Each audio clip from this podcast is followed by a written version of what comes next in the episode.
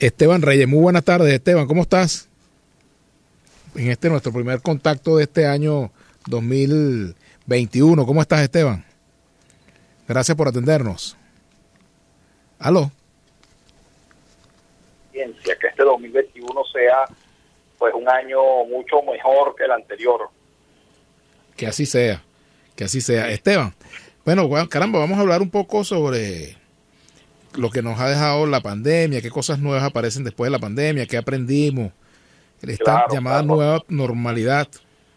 Claro, vamos a hablar de eso. Fíjate, bueno, primero porque es propicio a principio de año, pues un poco proyectar, ¿no? El año, este año que viene, este, casi todos los humanos comenzamos el año con optimismo, con, con esperanza, ¿no?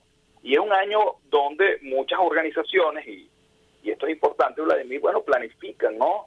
Sus, sus, sus planes, sus proyectos, sus planes de acción. Entonces, eh, es muy propicia esta conversación de qué nos depara, ¿no? ¿Qué podemos esperar del año 2021, ¿no?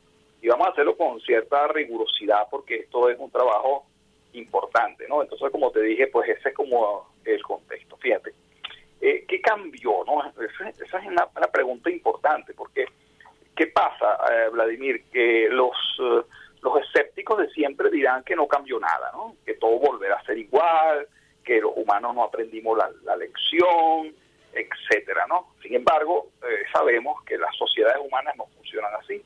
Nosotros eh, para decirlo filosóficamente, Vladimir, somos seres históricos y eso significa que somos marcados por la historia. La historia va dejando una huella en nosotros. A diferencia de las máquinas que no tienen historia, bueno, los humanos somos siempre producto de una historia, ¿no? Y esta historia nos marca a todos, ¿no? Una historia que abarcó todos los habitantes del planeta. Es difícil mirar hacia atrás, o es difícil mirar hacia atrás y encontrar un evento que tenga el alcance que tiene este, porque incluso Vladimir, durante la Segunda Guerra hubo muchos pueblos, por la desconexión que había, que, que ni se enteraron de que había una guerra, para que tengas una idea, ¿no? Aquí esto tocó a toda la humanidad, toda la, la humanidad se vio enfrentada a esta, a esta situación del confinamiento, de la muerte de familiares, de las enfermedades también, porque mucha gente, bueno, la pasó muy mal, ¿no? Aunque se recuperó y tiene secuelas todo el coronavirus. Entonces, esto es una cosa importante, ¿no? Eh, siempre los eventos dejan una huella, producen un cambio. Y esto se puede analizar, Vladimir, porque la gente dirá, bueno, pero esto es muy abstracto, ¿cómo, ¿cómo se come esto, como decimos aquí en Venezuela? Bueno, se come de una manera bastante sencilla cuando lo vemos en que se abren un montón de posibilidades y se cierran otras. En otras palabras, Vladimir, cosas que antes no eran posibles, ahora lo son o comienzan a hacerlo, ¿no? Y cosas que antes eran obvias o eran naturales, bueno, comienzan a ser obsoletas. Y esa es la forma como podemos nosotros hacer un análisis y poder identificar oportunidades. Estoy hablando para las organizaciones, para las empresas, para los líderes, ¿no? Este, eh, globales. Hay un montón de cosas que comienzan ahora a aparecer como posibles. Y esa es un poco la reflexión que, que tenemos que hacer, ¿no? Eh, pensemos, por ejemplo, en el, en el 11 de septiembre, ¿no? Cómo cambió el mundo, cómo configuró el futuro de una manera distinta, aunque muchas personas, pues al cabo de una semana pensaron que habían vuelto a la vida normal, pero no fue así. Entonces esto es muy, muy importante, ¿no? Ya que tocas ese punto, pues hablaste del ataque de las Torres Gemelas, este asalto al Congreso norteamericano.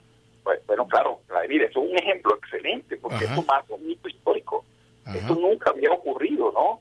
y obviamente... ¿Qué puede pues, cambiar de aquí en adelante en la política norteamericana y en la vida norteamericana? Muchas, cosas, muchas cosas, Vladimir, porque, bueno, este, para los demócratas en el mundo no queda ninguna duda que esto fue un intento de golpe de Estado, ¿no? De y desconocer la voluntad popular. Y esto nunca había ocurrido en 200, casi 250 años que tiene eh, la República eh, Norteamericana desde su fundación. Y obviamente, pues esto eh, va a tener una, con toda seguridad unas repercusiones tremendas en la vida política y en la vida social de este país. Particularmente, pues yo creo que el Partido Republicano está en una encrucijada donde tiene que decidir con quién está, ¿no? Y eso pues es una situación este, muy interesante políticamente y muy peligrosa porque, eh, bueno, porque eh, está en juego lo más importante de cualquier sociedad, que es su democracia. Y nosotros los venezolanos sabemos exactamente de qué se trata esto que estamos hablando, ¿no es cierto? Obviamente, obviamente. Entonces, eso tiene esa importancia, ¿no? Pero no meternos en el tema político, pero sí como ejemplo, ver, este, bueno, qué cosas sí, son... disparadores, son antes y después en la política, pues, precedente. Crea, un y después en una sociedad. Igualmente la pandemia para esta generación es un precedente, porque no habíamos tenido... Claro, claro, claro, fíjate, y es interesante porque si bien esto que acaba de ocurrir en Estados Unidos tiene un impacto muy grande en la sociedad norteamericana, y tal vez en Occidente, bueno, no, no necesariamente en todas las partes del mundo, pero la pandemia sí. La pandemia sí tiene ese carácter de ser un evento que impacta a toda la humanidad. Prácticamente yo creo que no hay una persona en el planeta que no haya sido impactado, que no conozca y que no haya sido tocado por este tema de la pandemia, ¿no? Entonces, esa es una cosa, Vladimir. ¿Qué cosas entonces, cómo se configura el futuro? Es decir, ¿qué cosas son ahora posibles? Y una cosa evidente, yo te, digo, vamos a dedicar estos cuatro programas de este, de este mes a, a, trabajar este tema, ¿no? a, identificar este tema y vamos a comenzar con uno. Uno es, bueno, el papel de la, de la tecnología en la vida de la gente y de la sociedad, ¿no? Eh, es bastante obvio el papel que jugó o que está jugando la tecnología en todo esto, gracias a Internet. Bueno, Vladimir, muchas empresas se mantuvieron operando, mantuvieron, se mantuvo la educación, las escuelas, de muchos servicios médicos comenzaron a, prestarse por Internet. El comercio electrónico, el delivery, que incluso en Venezuela con todo este tema de gasolina que tenemos, bueno, ha explotado un, un, incipiente comercio electrónico con, con, entregas en casa, ¿no? Eh, muy interesante. Este, bueno, las, las, empresas siguieron funcionando y sus instituciones y, y, y, instituciones de muchos gobiernos del mundo y, es la organización multilateral por ejemplo una denuncia. Todo esto, Vladimir, yo usando el uso de la tecnología al principio. No, muchos saben usar tú, pero luego por un experto. ¿Aló? Y tener documento. Este, tenemos un pequeño problemita y vamos a volver a llamarte, Esteban, porque tenemos un pequeño problema por con el, con el audio. Vamos a, repetir la llamada para esta última parte de tu intervención, porque de verdad que tenemos allí como pareciera una, un, ruido allí en la línea que no sé si es en la tuya o en la nuestra, pero vamos a volver a comunicarnos con Esteban Reyes, de ser posible. ¿no?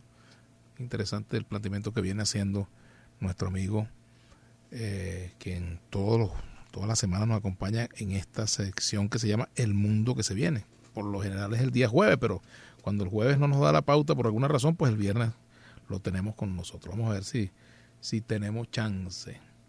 Sí, aquí estoy, Vladimir. Disculpa que bueno se cayó la llamada. Decía bueno que la tecnología eh, comienza a, tener, va, a tener eh, indudablemente un rol mucho más importante. Se acelera todo este proceso que se ha llamado la transformación digital del mundo eh, a partir del del, del, 2020, muchas actividades que antes pues no se realizaban o había mucha timidez en realizarse en línea, van a comenzar a, realizarse en línea. Y esto entonces, para las organizaciones, tiene un impacto tremendo, ¿no?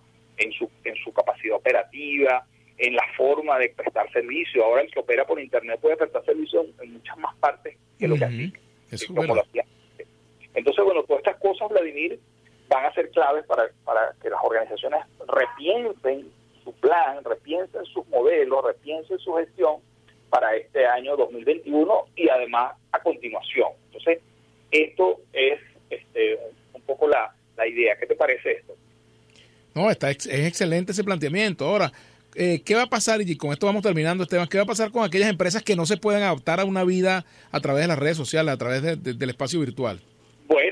Vladimir, tienen comprometida su, su continuidad operativa y su continuidad, por supuesto, financiera y probablemente pues tienden a desaparecer porque este bueno es bastante obvio entonces cómo ayudamos cómo las, las, organizaciones de servicios los, los, gobiernos ayudan a que estas empresas puedan dar porque cada empresa que se pierda que se pierde bueno son empleos y son son patrimonios que se pierden también por supuesto. Bueno, Esteban, vamos a seguir profundizando en estos temas en los días venideros. ¿eh? Te agradezco mucho. Un gran abrazo. Esteban Reyes.